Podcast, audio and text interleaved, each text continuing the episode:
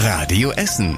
Der Tag in fünf Minuten. Am 12. Oktober mit Stefan Weisemann. Guten Abend, schön, dass ihr zuhört und hallo ins Risikogebiet.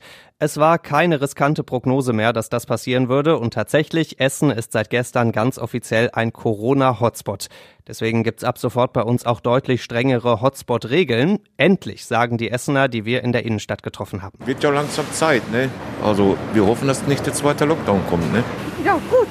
Ja, dass man Sicherheitsvorkehrungen trifft. Dann gucken wir doch mal genauer auf diese Sicherheitsvorkehrungen. Auf der Straße dürfen jetzt nur noch maximal sechs Menschen aus verschiedenen Wohnungen zusammen unterwegs sein bei uns. Außer es ist eine ganz große Familie mit Oma und Opa, dann gehen auch mal mehr ausnahmsweise. Etwas mehr geht auch noch bei Geburtstagspartys oder Hochzeiten in Kneipen und Gaststätten. Wer da feiert, darf maximal noch 25 Gäste einladen. Schon ab elf Mann muss die Feier allerdings vorher beim Ordnungsamt angemeldet werden. Das ist alles schon recht streng, aber lange noch nicht so streng wie in anderen Hotspot-Großstädten. In Berlin zum Beispiel gibt es seit dem Wochenende eine Sperrstunde. In Stuttgart darf teilweise kein Alkohol mehr verkauft werden und in Köln gibt es eine Maskenpflicht in der Fußgängerzone. Die aktuelle Regelliste bei uns gibt's auf radioessen.de und wenn sich jetzt hier endlich mal alle an genau diese Regeln halten, dann kommen wir vielleicht um noch strengere Regeln bei uns drumherum. Es ist ein bisschen wie bei Maria und Josef, denen überall die Tür vor der Nase zugeknallt wird. So könnte es auch Essenern ergehen, die in Deutschland Urlaub machen wollen. Denn Corona-Hotspot Essen heißt auch, wer als Essener jetzt in den Urlaub fahren will, darf nicht mehr einfach so überall übernachten. In mehreren Bundesländern gibt es ein sogenanntes Beherbergungsverbot, zum Beispiel in Bayern. Außer, ja, außer man hat einen negativen Corona-Test. Und genau das hat seit heute Morgen sehr negative Auswirkungen auf die Essener Ärzte. Denen rennen die Urlauber nämlich jetzt die Bude ein, zum Beispiel in Harzopf. Katastrophe. Also die stehen mit 30 Mann vor der Tür wollen sich testen lassen. Größer als die Schlange waren heute nur noch die Fragezeichen bei den Ärzten. Vor allem, wer bezahlt diesen Test denn eigentlich? Erst am Abend gab es das entscheidende Schreiben der Kassenärztlichen Vereinigung. Damit ist klar, ab morgen können sich Essener Urlauber kostenlos testen lassen. Aber damit sind längst nicht alle Probleme gelöst. Die Bundesländer wollen einen negativen Test sehen, der maximal 48 Stunden alt ist.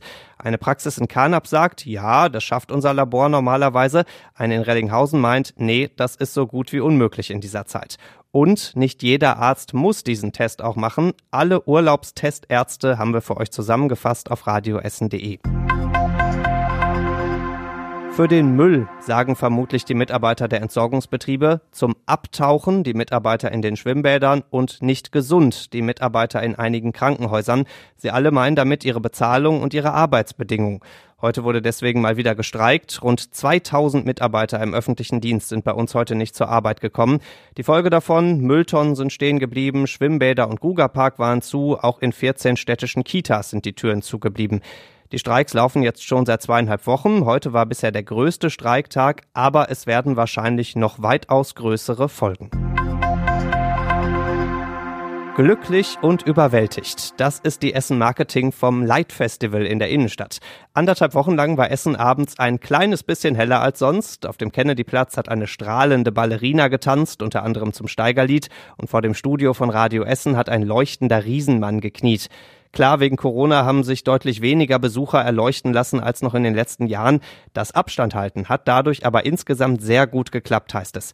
Gestern Abend wurden überall die Stecker gezogen und auch der Baum der Wünsche hat zum letzten Mal gesungen, wie er voll abgeht. Und das war überregional wichtig. Die Pandemielage ist ernst, weil wir nahezu überall steigende Infektionszahlen verzeichnen. Spätestens seit Ende letzter Woche ist klar, die zweite Corona-Welle ist in Deutschland angekommen und deswegen sagt die Bundesregierung auch heute, jetzt gerade ist die ganz entscheidende Zeit.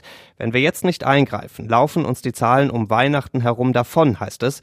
Dann könnte es auch in den Krankenhäusern wieder eng werden, wo es ja gerade, Gott sei Dank, noch entspannt aussieht. Und zum Schluss der Blick aufs Wetter. Morgen wird's wieder ein bisschen freundlicher als heute. Die Sonne schafft's mal kurz zwischen den Wolken durch. Es bleibt insgesamt trocken, das Ganze bei 14 Grad. Die nächsten Nachrichten hier bei uns aus Essen gibt's bei Radio Essen wieder morgen früh ab 6. Bis dahin wünschen wir euch einen schönen und risikolosen Abend. Das war der Tag in fünf Minuten. Diesen und alle weiteren Radio Essen Podcasts findet ihr auf radioessen.de und überall da, wo es Podcasts gibt.